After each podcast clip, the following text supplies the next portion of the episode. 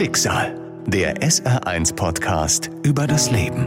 Heute. Und kurz später konnte ich ähm, ja, was wahrnehmen in der, in der Tiefe, äh, habe mich nach rechts umgedreht, um, um dies zu melden und dann schoss es schon direkt in meinen Oberarm. Bumm. Wie so ein ja, Stromschlag, das war extremer Schmerz. Meine Kameraden haben mir berichtet, dass ich dann Scheiße, Scheiße, Scheiße gerufen habe und die haben jetzt gedacht, okay, ich mache da irgendwie eine Kacke, weil ich so ein kleiner Witzbold halt bin. Und aber dann haben sie gemerkt, das ist ernst. Schicksal, der SR1-Podcast über das Leben mit Martin Liss. Tim Focken hat erlebt, wovor viele sich fürchten. Bei einem Einsatz in Afghanistan wird er schwer verletzt und kann seitdem seinen Beruf nicht mehr ausüben. Tim ist Soldat. Ich habe eine komplette Oberarmplexusschädigung. Das heißt, es sind Nerven getroffen worden, die die Muskeln halt ansteuern. Also im Prinzip, der Arm ist dran. Ich kann da ganz viele Dinge noch mitmachen. Menschen, die mich von außerhalb betrachten, sehen meine Verwundung gar nicht. Und das finde ich auch gut so. Das hat ja mein ganzes Leben verändert. Jetzt nicht gerade in den negativen Bereich, sondern auch im positiven Bereich. Anfangs natürlich assoziiert man das sehr negativ. Gerade auch die Folgen darauf, ähm, was ich auch geistig damit verarbeiten muss und ähm, was mir auch heutzutage nicht immer ganz so einfach fällt. Ähm, gerade wenn, wenn man ja an unsere Kameraden denkt oder an die Ereignisse, dann verfällt man doch sehr tief in, in den Einsatz wieder. Man, man fällt wieder zurück und es gibt wirklich so Momente und Tage, ja, da befindet man sich in so einem Loch. Aber im, im Großen und Ganzen hat mir das natürlich auch eine andere Zukunft, eine andere Perspektive aufgezeigt. Und ich bin dankbar, dass ich ähm, überlebt habe, dass ich lebe. Und wenn ich mein Schicksal so möchte ich es gerne bezeichnen, mit vielen anderen vergleiche, bin ich gut davon gekommen. Im Jahr 2005 beginnt Tim seine Grundausbildung bei der Bundeswehr. Er startet richtig durch, absolviert einen Lehrgang nach dem anderen, sammelt Qualifikationen. Ich habe sogar einen Panzerführerschein gemacht. Ähm, Heckle und ja, Fallschirmjäger, also aus dem Flugzeug gesprungen, fliegt man mit dem Hubschrauber rum, seilt sich ab, ähm, an ein Seil springt man ran, dann, dann ja, geht man da runter ähm, diverse Schießausbildungen, spezialisierte Schießausbildungen und ja, dann hat man noch so einen kleinen Pionierschein gemacht, ABC Abwehrsoldat. Ich war dann in Norwegen noch sechs Wochen, also eine richtige Arktis-Ausbildung mit Iglo bauen und ja, mit Skiern und alles, was dazugehört. Ja, viele Übungen auch mit Luftfahrzeugen gemacht, mit Hubschraubern, mittleren Transporthubschraubern ja, anderen Flugzeugen, Verkehrsmitteln. Also es war sehr, sehr umfangreich, abwechslungsreich auf jeden Fall. Waren viel im Gebirge, haben viel im Wasser, am Wasser gemacht. Ja, also das war schon sehr aufregend, die Zeit. Gerade, ich denke mal, für mich genau das Richtige in diesem jungen Alter. Und ja, irgendwann fing das dann an mit den spezialisierten Kräften. Man hatte dann schon diese ganzen Lehrgänge durch.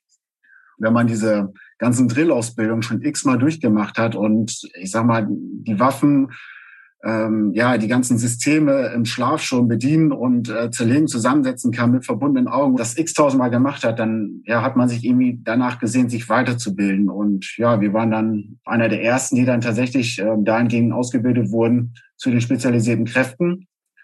Und ja, so wurde ich dann mit einer Einheit von uns, also mit einem, ja, mit einem Auswahlverfahren, wurden wir dann äh, nominiert oder wurden wir an, an, ja, entsendet ähm, zu diesem Lehrgang. Und ja, so waren wir dann nochmal acht Monate weg von, ja, von der eigentlichen Einheit und haben dann diese ja, Hochwertausbildung gemacht. Wenn du dem nicht gewachsen bist, dieser hohen Belastung, ähm, ja, dann bist du halt aussortiert. Bei unseren Auswahlverfahren waren wir etwas über 70. Nachher wurden 40 ähm, zugelassen. Ähm, ja, entweder haben sie diese Schießausbildung, diese Prüfung, die wir da je jeweils ablegen mussten, nicht geschafft. wenn du es nicht geschafft hast, dann fliegst du einfach. Dann, dann kannst du die Koffer packen, dann war's das.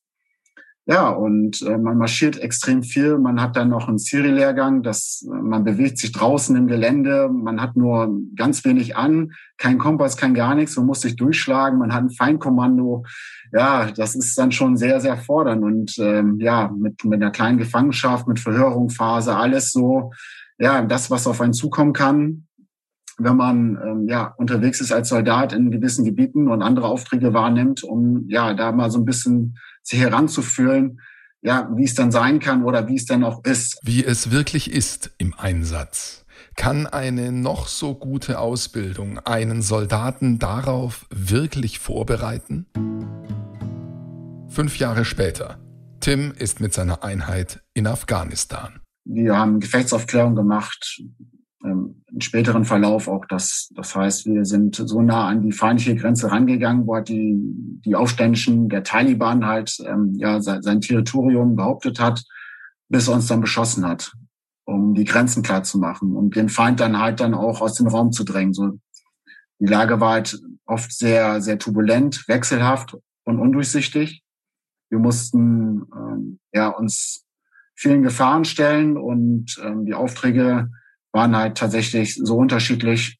Wir mussten immer auf der Lage reagieren und mussten Sprengfallen aus dem Weg räumen. Dann hat's dann ein Fahrzeug wieder erwischt. Dann wir sind in Hinterhalte geraten. Da ist mal halt noch eine Aktion ganz doll im Gedächtnis geblieben, dass der einste Arzt im Raum Kundus, der aus der Bevölkerung kommt, dass er den ähm, in, ja, in diesem Kreisverkehr einfach ähm, ja, ermordet haben, weil er mit dem Westen sympathisiert haben sollte, obwohl er nur Medikamente empfangen hat, um, um die eigene Bevölkerung zu helfen. Aber die Ansichten waren halt so, so, ja, so abstrus, so, so bescheuert. Und ja, also jeder, jeder, der irgendwie was mit uns oder irgendwie in Kontakt gekommen ist, der, der musste unser Leben fürchten. Und oder der es halt nicht wollte, der wurde halt dazu gezwungen. Und ähm, so haben sich dann unsere ja, Aufträge, die, die wir dann wahrnehmen mussten, ähm, natürlich dann immer sehr, ja, sind dann sehr zugespitzt und waren sehr undurchsichtig oft. Wir wussten tatsächlich oft nicht, wer ist es denn tatsächlich, gegen wen wir jetzt kämpfen oder wer das Feuer auf uns öffnet. Fünf Jahre zurück zu Tims Ausbildung. Ist ihm das wirklich klar, dass er mit seiner Spezialisierung ausgebildet wird für Einsätze in Afghanistan? Ist ihm klar, was das bedeuten kann? Für ihn und für seine Familie? Also gerade wenn man diese Ausbildung eingeht, das war dann schon für uns klar. Man hat das auch medial dann auch mehr, mehr mitbekommen, was dann auch in den Einsätzen los ist, gerade Afghanistan, was, was da passiert. Auch gerade hinsichtlich der Ausbildung wurden wir ja nicht von irgendjemandem ausgebildet, sondern wir wurden dann von den Spezialkräften ausgebildet. Ein Teil von denen, die diese, diese richtig krasse Ausbildung ja, durch, durchlaufen haben und bestanden haben. Also jetzt, das waren ja nicht irgendwelche Soldaten, wir machen jetzt mal nach, nach einer Vorschrift äh, Ausbildung und ähm, bitteschön, sondern da war schon die Absicht dahinter, wir müssen da Männer oder Frauen, wer auch immer die Ausbildung schafft, müssen wir dahin führen, dass die ähm, ja in, in den Einsätzen geschickt werden oder auch Aufträge wahrnehmen können und dies auch bestehen. Mit diesen Gedanken muss man sich da schon frühzeitig auseinandersetzen. Aber die Ausbildung ist auch genau daraufhin ausgelegt, da, dass man genau das dann auch irgendwie bestehen kann. Leider ist uns äh, am ähm, im April, also mitten in dieser Ausbildung, unser, unser Sohn verstorben. Ja, ich habe ich hab das bei mir gar nicht mehr so extrem ähm, gesehen. Ich habe das eher auf meine Frau projiziert, weil ich, ich mag mir auch immer noch nicht ausmalen, was, was das ähm, ja für ein Schmerz. Also ich habe das bei mir immer verdrängt, auch wenn ich da immer noch Teil gibt, wo ich damit sehr zu kämpfen habe. Aber ich habe das immer irgendwie das Bild auf meine Frau projiziert und hat gesagt, du musst das jetzt irgendwie durchziehen. Und eigentlich du hast gar keinen Grund zu meckern. Also die Leidtragende ist, ist deine Frau und jetzt reißt dich zusammen irgendwie. Wir waren ja die ersten an diesem Pilotprojekt, die daran teilgenommen haben. Und äh, ja, da musste ich mich natürlich entscheiden, was jetzt genau Sache ist. Und da war ich schon an so einem, so einem Wendepunkt, was mache ich jetzt genau? Wie soll das jetzt weiterlaufen? Wenn ich jetzt hier mehrere Tage fehle, dann ist, dann war es das für mich. Aber ich wollte ja eigentlich mehr. Und ich wollte über meinen Kameraden sein, mit dem wir, ja, mit denen schon jahrelang Seite an Seite schon irgendwie meine Ausbildung durchlaufen habe. Und ja, glücklicherweise stand da das Netzwerk der Familie sehr gut. Und ja, ich bin dann tatsächlich zu dieser Ausbildung wieder hingefahren. Das war ein Roundabout von meinem Heimatort, 860 Kilometer. Habe ich meinen Stiefvater da runtergebracht, weil ich einfach geistig gar nicht in der Lage war, weil ich fertig war. Aber ich hatte immer noch vor Augen, ich muss diese Ausbildung schaffen. Wenn ich das jetzt nicht schaffe, dann, ja, dann, dann ist irgendwie alles vorbei. Irgendwie habe ich alles in diese Ausbildung, wir haben alles in diese Ausbildung reingesetzt, um mich weiter beruflich auszuentwickeln. Also die berufliche Zufriedenheit habe ich einfach da drin gesehen. Ich habe dann gemerkt, auch im Laufe der Ausbildung, dass diese Belastungsgrenze mich immer weiter ja an den Rand bringt, gerade auch die mentale Stärke. Ich war gar nicht mehr fähig, richtig klar zu denken man kann es vielleicht vergleichen wie so ein, wie so ein kleinen Blackout jedes Mal. Also ich habe eigentlich nur funktioniert. Irgendwie hatte ich gar keinen Bock mehr. ich habe gesagt, oh, okay, jetzt stehst du den Monat noch durch. Dann habe ich das eine Thema durch. Okay, wenn du das und das schaffst, dann bist du schon so und so weit gekommen. Also ich habe mich dann wirklich vom Ausbildungsabschnitt zum Ausbildungsabschnitt irgendwie durchgekämpft. Und diese ganzen Prüfungen jedes Mal, das ist ja auch mal eine mentale Belastung. Jetzt ist man schon ein halbes Jahr lang dabei und dann kommt wieder eine Prüfung und du hast nur zweimal eine Chance. Und wenn du die verpasst hast, dann war's das. Dann war alles umsonst. Das ist dann ja auch nochmal was, was, ja, was einen irgendwie, ja, immer wieder, ich sag mal, zum Zweifeln lässt oder machst du das Richtige jetzt oder ja, dahingehend natürlich, dass man seine Freude hat, äh, zu Hause jetzt alleine gelassen für die berufliche Zufriedenheit. Wie kann es jetzt weitergehen? ja, das äh, hat mich schon mental und geistig ähm, oft an, an, ja, am Rand gebracht. Und ich habe dann einfach nur funktioniert. Irgendwie war da bei mir, konnte ich einen Schalter umlegen. Auch meine Kameraden haben ja vielleicht mir da auch guten Halt gegeben. Meine Familie, die wirklich das Netzwerk, das stand wirklich sehr gut. Und das hat mir so viel Kraft gegeben, dass ich tatsächlich irgendwie es überstanden habe. Ja, das war schon sehr emotional. War auch gerade der Ausbilder, der nochmal zu mir nahe getreten ist und ähm, ja, er hat mir da natürlich meinen höchsten Respekt ausgezahlt, auch gerade mit der Geschichte, was da bei, bei mir in der Familie vorgefallen ist, was uns widerfahren ist. Und ähm, er hat mir gesagt, er hätte das, glaube ich, nicht gemacht. Und ähm, stand dann da einer der ersten zwölf, die den, die den Status hatten, Combat Ready und ähm, ja mit Fackeln in so einer alten Ruine. Es war schon sehr würdigend und ähm, das zum Abschluss dieser harten Ausbildung und du stehst dann da und äh, mit deinen Kameraden und ja, du du bist halt einer von denen, der, der es geschafft hat. Das, ja, das hat mich bis heute auch lang geprägt, ja. Combat Ready, das ist halt der Status, den man brauchte oder braucht, um tatsächlich dann in den Einsatz zu ziehen, um diese, ja, diese Hochwertaufträge ähm, dann noch wahrnehmen zu dürfen.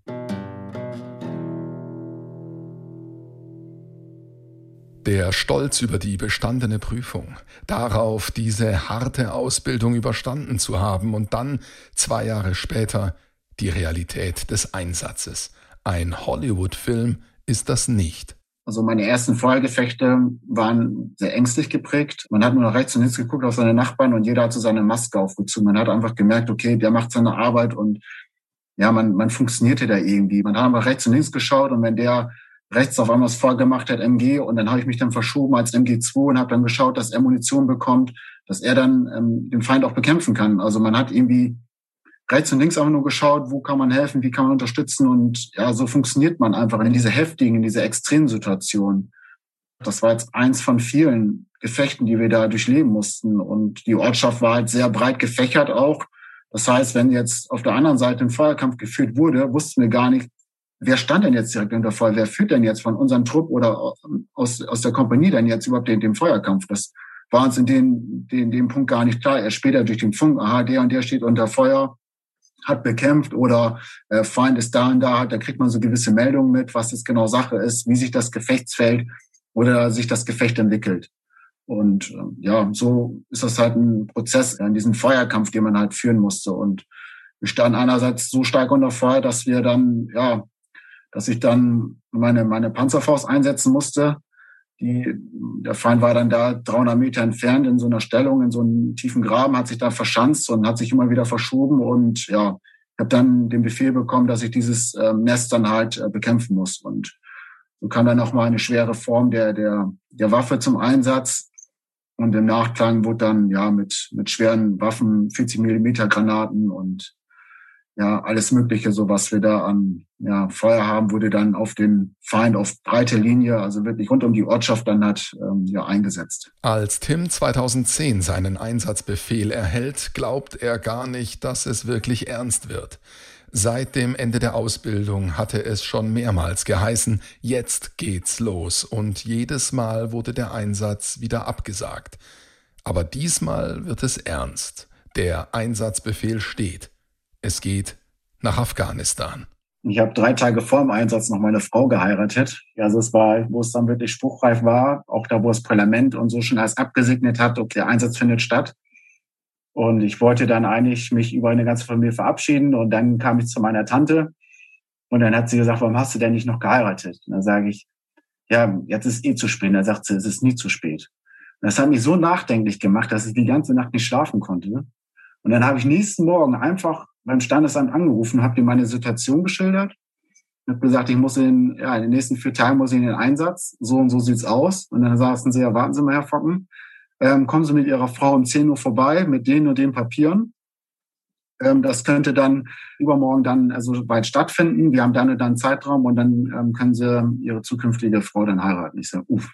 Ich denke, Tim, was hast du da jetzt eingerichtet? Und meine Frau war noch am Schlafen im Bett und dann habe ich sie erstmal geweckt. Sie wusste jetzt gar nicht, was los war. Und ich so, so und so sieht's aus weil sie, sie hatte total Angst und war schon ja, den Tränen nah, weil sie gedacht, ich müsste jetzt sofort in den Einsatz setzen, aber dass ich ihr dann jetzt den Heiratsantrag dann noch mache und ja, da mussten wir natürlich wieder in sehr, sehr kurzen Zeitraum ganz viel organisieren. Dann musste ich natürlich den ganzen ähm, Blumenladen aufkaufen mit den ganzen Rosen, noch einen vernünftigen Heiratsantrag machen, auf die Knie fallen, so dieses klassische, weil ich wusste ja, meine Frau, die hat einen gewissen Anspruch, ich musste ihm irgendwie gerecht werden dann noch schnell in die Stadt, Ringe holen, Familie, so den nächsten Kreis nochmal Bescheid sagen und dann ah, mit tatsächlich standesamtlich noch drei Tage vom Abflug geheiratet. Und dann stand ich an der Tür und mein Chef hat mich da abgeholt. Ja, und dann meine Frau hatte ich eigentlich schlafen lassen. Und wie ich da in ein Auto eingestiegen äh, bin, dann stand auch meine Frau ähm, ja tränend äh, vor der Tür und sagte, du kannst jetzt nicht gehen. Und ähm, ja, das hat mich fortlaufen, bis ich dann in dem Flieger saß, natürlich dieses eine Bild äh, mega geprägt. Ich bin nochmal natürlich zu ihr hin und habe sie in den Arm genommen und ähm, ja, das sind so Momente, die, die will man nicht haben, aber ja, die, die nimmt man mit auf der Reise. Ne? Das ist ja sehr emotional und ja, das sind Bilder, die, die lassen einen nie mehr los. Das, ja. 2010. Tim ist in Afghanistan. Seine Einheit kämpft gegen die Taliban. Ja, das war eine Ortschaft, die wurde als Rückzugsort der Taliban genutzt. Und ähm, aus diesem Ort haben die halt oftmals operiert und haben schwere Anschläge ähm, auf uns und auf die Bevölkerung ausgeübt. Und unser Auftrag war es, diese Ortschaft einzunehmen, den Kontakt zur Bevölkerung aufzunehmen, zum Dorfältesten. Denn die Vorgespräche, die, die geführt wurden, haben halt gezeigt, dass die uns gut gesonnen sind, dass die keine Lust auf diese, diese ganze Nummer haben. Und wir hatten schon zwei Ansätze gefehlt, die ähm, Ortschaft für uns zu gewinnen, aber das ist uns missglückt. Ähm, der Feindkontakt war halt zu groß und äh, wir konnten die, ein die Ortschaft halt nicht einnehmen. Der dritte Ansatz war der, dass wir frühs reinkommen, so dass uns keiner sieht, unsere Position ähm, ja einnehmen und diese dann behaupten. Ja, das gelang uns anfangs sehr gut. Und dann kurze Zeit später ist den Aufständischen, den Taliban dann aufgefallen, nee, das, das wollen wir nicht. Und dann haben die uns auf breiter Linie ja, bekämpft oder haben uns halt angegriffen und ja, sind dann sehr taktisch vorgegangen und nach kurzer Zeit waren wir in dieser Ortschaft praktisch eingekesselt, fast 270 Grad und haben von allen Seiten halt Feuer bekommen und mussten uns verteidigen. Ähm, ich lag damit ein Trupp auf dem Dach, ähm, weil wir von da aus dann besser wirken konnte und die Umgebung besser beobachten.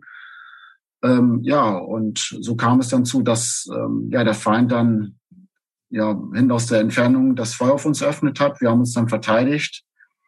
Dann kam von hinter uns noch ein Feuer, ähm, ja, wurde dann, äh, das Feuer wurde dann auf andere, auf, auf andere Kameraden gerichtet. Den konnten wir aber halt noch nicht bekämpfen, weil wir auf der einen Seite, ähm, ja, den Feuerkampf führten und äh, konnten uns dann nicht auf zwei Seiten konzentrieren. Und dann wurde es auf der einen Seite ruhiger, so wurde es dann auf der anderen Seite wieder heftiger. Und ich habe mich dann ähm, verschoben, um einen Feind aufzuklären, der andere Kameraden beschossen hat, die ihn aber nicht bekämpfen konnten. Aber durch meine Position oben auf dem Dach hatte ich natürlich einen anderen Einblick in das Gelände. Und so verschob ich mich. Und ähm, ja, kurzer später konnte ich ähm, ja was wahrnehmen in der in der Tiefe, äh, habe mich nach rechts umgedreht, um um dies zu melden, und dann schoss es schon direkt in meinen Oberarm. Bumm. Wie so ein ja, Stromschlag. Das war extremer Schmerz. Meine Kameraden haben mir berichtet, dass ich dann Scheiße, Scheiße, Scheiße gerufen habe. Und die haben jetzt gedacht, okay, ich mache da irgendwie eine Kacke, weil ich auch so ein kleiner Witzbold halt bin.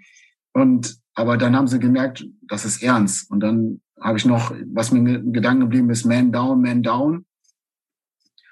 Ähm, ich wollte dann zu der Leiter, also vom Dach runter. Ich konnte aber irgendwie nicht ähm, die Leiter greifen, weil mein Arm durch die, durch die Aufprallgeschwindigkeit des Geschoss auf den Rücken geschleudert wurde. Und der hing aber noch auf dem Rücken habe das aber gar nicht im Kopf realisieren können und wollte die ganze Zeit mit meinem linken Arm die Leiter greifen, aber mein Arm war tot. Der hing da einfach nur schlaff runter. Und ich habe das gar nicht realisieren können. Und so kam es bei mir dann auch zum Blackout. Und ich wurde geistig eher wieder wach im Haus, wo dann schon die Erstversorgung von den Sanitätern stattgefunden hat. Da wurde ich irgendwie geistig wieder wach und ähm, konnte dann auch wirklich wieder arbeiten. Also in so eine Art Funktion bin ich dann wieder umgeschaltet. Okay, äh, hab, hab gecheckt, ähm, ich kann durchatmen. Ähm, so, das sind so die Check-ups, die man sonst so macht. Okay, kein Lungentreffer. Okay, du kannst überleben. Und dann war der Sanitäter dran an meinem Oberarm, wusste, okay, da oben, da fließt noch eine, eine Blutader. Und auf einmal sagte er, Cut Alpha, Cut Alpha. Und Cut Alpha ist die schlimmste Form, also ist die höchste Form der, der Kategorisierung. Und dann wusste ich, okay, es ist jetzt ernst aber ich fühlte mich noch gut. Dann kam der taktische Führer, den habe ich dann die Meldung gemacht, so und so sieht's aus und habe einfach gemerkt in der Situation, dass wenn ich jetzt nicht zuarbeite, dass es dann noch viel schlimmer wird. Also dass ich auf der einen Seite die Kameraden belaste, dass die jetzt nicht mehr ihren Auftrag wahrnehmen können, weil sie sich um mich kümmern, aber jetzt den Feuerkampf noch weiterführen müssen. Dann kam halt der andere Sanitäter, der hat dann für mich dann so einen Morphininjektor, hat er mir dann reingejagt. Äh, der erste wurde dann verfehlt, weil ich so eine dicke ähm, Hose anhatte. Aber der Arzt war schon am Rumdoktern. Das heißt, er war schon am Arm am Rumschnibbeln. Und dann kann man sich natürlich vorstellen, was so für Schmerzen waren. Der Arm, alles war gebrochen oberhalb. Und dann, ja, ich, ich habe funktioniert. Irgendwie habe ich umgeschaltet und habe das irgendwie verdrängt und habe irgendwie meine Kraft, die, die oder den Schmerz, den ich hatte, irgendwie anders raus, ja, irgendwie anders verarbeitet, irgendwie unterdrückt oder so, wenn ich mir zum Beispiel im ich mir mit einem Hammer auf den Nagel gehauen, da habe ich nicht geschrien, ah scheiße, sondern ich habe gelacht, um, um den Schmerz anders entgegenzuwirken. Und ich habe das irgendwie in die Beine abgeleitet, ich musste das irgendwie wegbringen von dem Punkt, damit der Medic auch vernünftig arbeiten kann. Wenn ich wusste, wenn ich da jetzt rumschreie oder irgendwas oder, oder ich meine Emotionen jetzt freien Lauf lasse, dass das der Situation nicht hilft. Tim hat viel Blut verloren. Mit zerschossener Schulter und irrsinnigen Schmerzen liegt er in einem Haus, in einem afghanischen Dorf, irgendwo und um ihn herum tobt der Kampf. Also die Kameraden haben weiterhin den Feuerkampf noch geführt. Ähm, der hört ja nicht auf einmal auf, nur, nur weil ich angeschossen wurde. Ich wurde dann aufgerichtet, habe dann eine, eine Kampfweste um, um, um meinen Körper bekommen, habe äh, meine Waffe ablegen müssen, also also abgeben müssen, wo ich natürlich sehr darüber verärgert war. Im Nachhinein natürlich, weil der Soldat will sich auch mal schützen. Und wenn er sich nicht geschützt fühlt, dann, also er kann sich nicht verteidigen, sage ich jetzt mal so, dann fühlt er sich unwohl, gerade in so, so einer Gefechtslage. Und ja, die wollten mich dann ins verwundeten Sammelnest bringen. Und ich habe dann entschieden, dass ich da selber hingehe, um keine Kräfte zu binden. Und dann sagten die, Timmy, kannst du laufen? Und ich sage, ja, ich, ich soll nochmal, ich, ich laufe. Ich ihr, ihr tragt mich nicht, ihr stabilisiert mich, ist mir scheißegal, ich laufe da jetzt hin. Gib mir nur einen Mann an die Hand und wir schaffen das. Ja, und dann hieß es, okay, hier ähm, wurden zwei Kameraden mit abgestellt. Ähm, ihr bringt jetzt Timmy zum verbundenen Sammelnest. Und der Feuerkampf hört ja nicht auf. Das heißt, wir mussten auch gewisse Teile der Ortschaft überwinden, wo halt auch Geschosse noch durchflogen. Also das war dann, also ohne Deckungsfeuer war, war da noch keine Bewegung da. Und ja, ich war dann auch da vielleicht schon ein bisschen benebelt. Ich weiß, ich saß auf so einem so einem Holzplotz und auf einmal sah ich hinter mir, da waren halt zwei äh, Afghanen, die in ihr Lärm betrieben wurden. Aber die haben die Situation, die kannten das wahrscheinlich schon und waren ganz normal. Aber ich, ja, um mich, ich habe einfach nur das Geschoss und das Gebrüll wahrgenommen und und nur Timmy geht weiter, okay und dann okay, zack, zack, zack, ausstehen, weitergehen und so bin ich dann irgendwie von von Punkt zu Punkt, bis wir dann endlich angekommen waren ähm, bei dem Doc der Kompanie, der mir da noch ein Fentanyl-Lolli gegeben hat. Das ist dann so ein Lolli, der dann ähm, betüffelt ist, auch mit äh, Morphin. Und ich war dann ganz stolz wie so ein kleines Kind, der dann endlich einen Lolli im Mund hatte, weil ich, ja, und dann hatte ich den im, im, im Mund und dann wurde ich zweimal ermahnt, dass ich ihn in der Wange halten soll und nicht im Mund drauf rumlutschen soll, weil die hatten Angst, dass ich mich dran äh, verschlucke. Ja, und dann hieß es auf einmal, ja, ähm, Air Medivac ist unterwegs. Und da wusste ich, ich werde da rausgeflogen. Ja, und dann hörte ich nur oben, dass, dass die, die zwei Helikopter, ein Blackhawk. Und ja, dann wurde, wurde ich dann zur Healing Landing Zone gebracht. Die wurde dann da ausgerufen, ähm, lag dann in so einem ausgetrockneten Graben.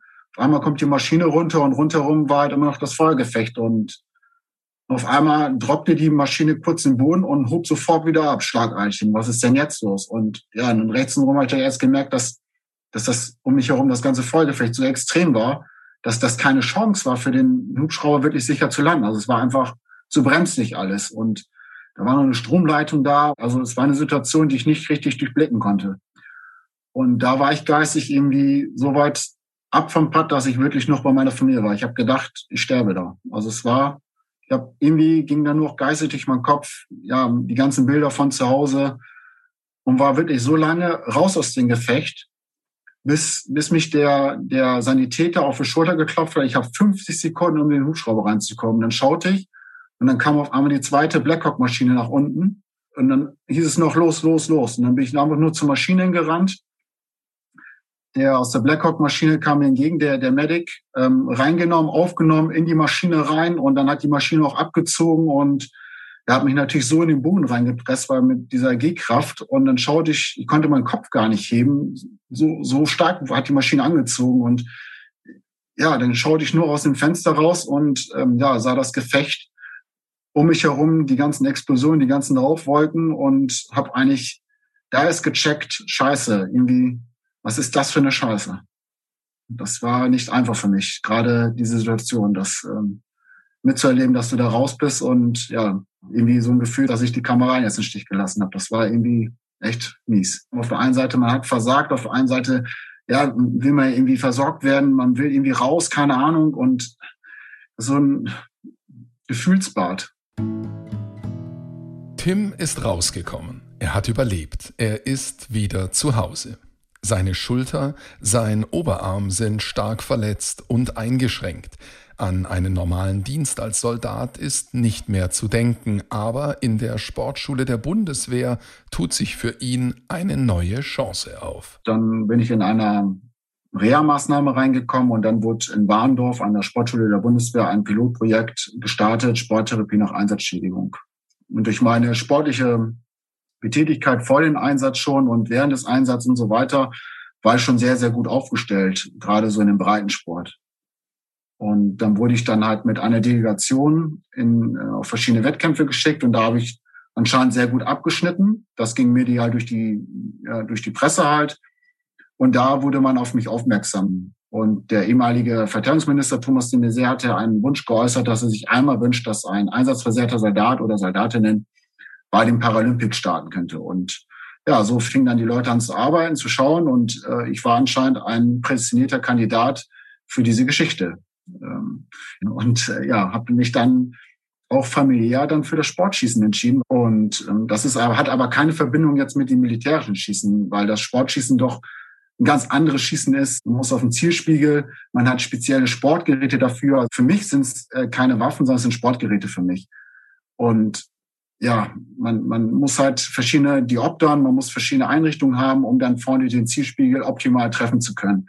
Und dieses Feingefühl, die mentale Stärke, ähm, ist eine ganz andere wie beim Militärischen. Also es sind zwei unterschiedliche Paar Schuhe, muss man wirklich sagen. Das eine ist sehr, sehr grob. Und bei den einen, das ist sehr, sehr fein und filigran und ähm, sehr mentallastig. Ja, das hat sich dann so entwickelt.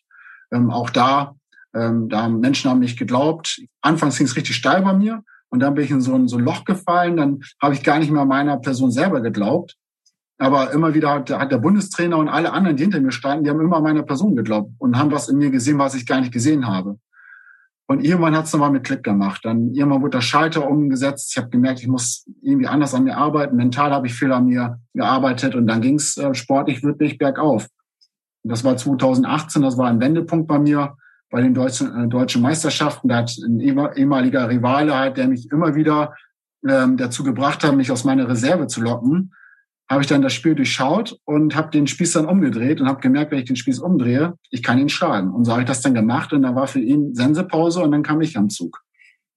Ja, und dann habe ich das Spiel einfach mal so fortgeführt, konnte mich durchsetzen und behaupten, ähm, national, auch international. Und habe dann 2019, ähm, ja, das war dann, glaube ich, mein, mein prägendes Jahr, da habe ich eigentlich fast alles gewonnen, wo ich eingesetzt wurde. Und habe da dann noch einen Quotenplatz geholt für Deutschland Ne, für die Paralympics, hatte da so, sozusagen schon die Hälfte im Sack. Und ähm, ja, bin dann verschiedene Wettkämpfe noch ge gefahren und habe dann jetzt gar nicht mal so verkehrt abgeschlossen. Und so hat sich das dann eigentlich Stück für Stück entwickelt, dass ich tatsächlich irgendwann in der Weltspitze angekommen bin. Ja.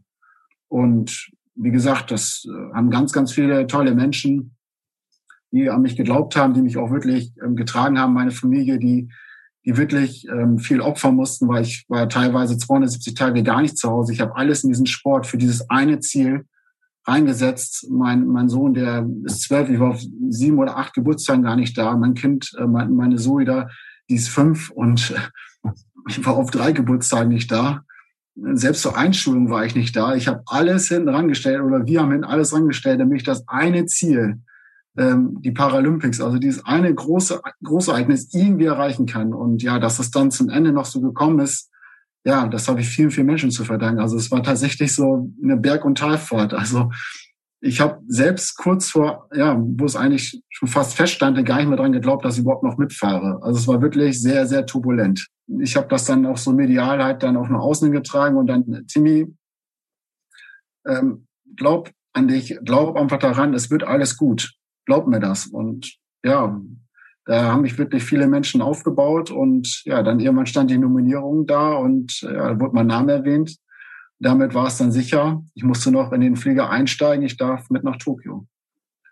Und ja, wenn ich das so zusammenzähle, gibt es für mich einfach keinen Grund zu sagen, okay, es war jetzt alles schlecht oder es ist jetzt doof gelaufen. Ja, es, es, es war ein Risiko, was ich eingegangen bin. Ich hätte auch nicht lebt nach Hause kommen können. Und ich, wie gesagt, ich bin dankbar, dass ich überlebt habe. Das habe ich vielen Menschen zu verdanken, die da Großartiges geleistet haben. Ich habe ähm, Ärzte, die mich da auch im Bundeswehrkrankenhaus Koblenz da versorgt haben, die meine, ähm, sag mal, wirklich zerfetzte und zerdroschene Schulter rekonstruiert haben.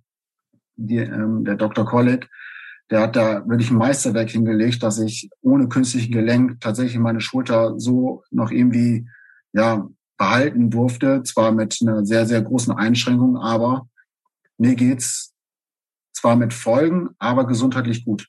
Und es gibt keinen Grund, irgendwie zu meckern. Es, ich war dabei, es sind Kameraden gefallen. Die kommen nicht mehr zurück. Es haben unzählige Soldaten eine, eine sehr, sehr schwere posttraumatische Belastungsstörung.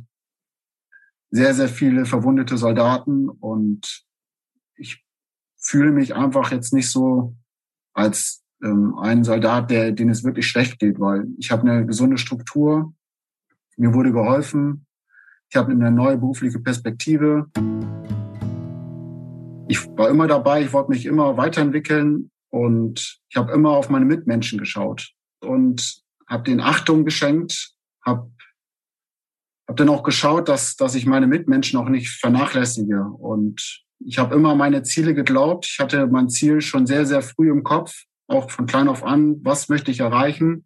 Familie, Haus, Frau, Kind und so weiter. Und ich habe eigentlich schon gemerkt, du hast doch eigentlich schon alles. Du bist, du kannst glücklich sein. Alles, was mehr kommt, ist einfach nur ein Gewinn. Und wenn man schaut, dass man viele Menschen mittragen kann und einfach nur umsichtig ist, seine Mitmenschen, das gibt mir eigentlich genügend Kraft, um, wenn, wenn, wenn die sagen, Tim, hey, boah, stark, stark, stark, betrachte ich das gar nicht so, sondern andere Menschen sehen mich immer ganz anders, wie ich mich selber sehe. Einfach an Ziele festhalten und sich nicht aufgeben, das ist ganz wichtig. Schicksal, der SR1-Podcast über das Leben. Alle Folgen in der ARD-Audiothek und auf vielen anderen Podcast-Plattformen. Eine Produktion des Saarländischen Rundfunks.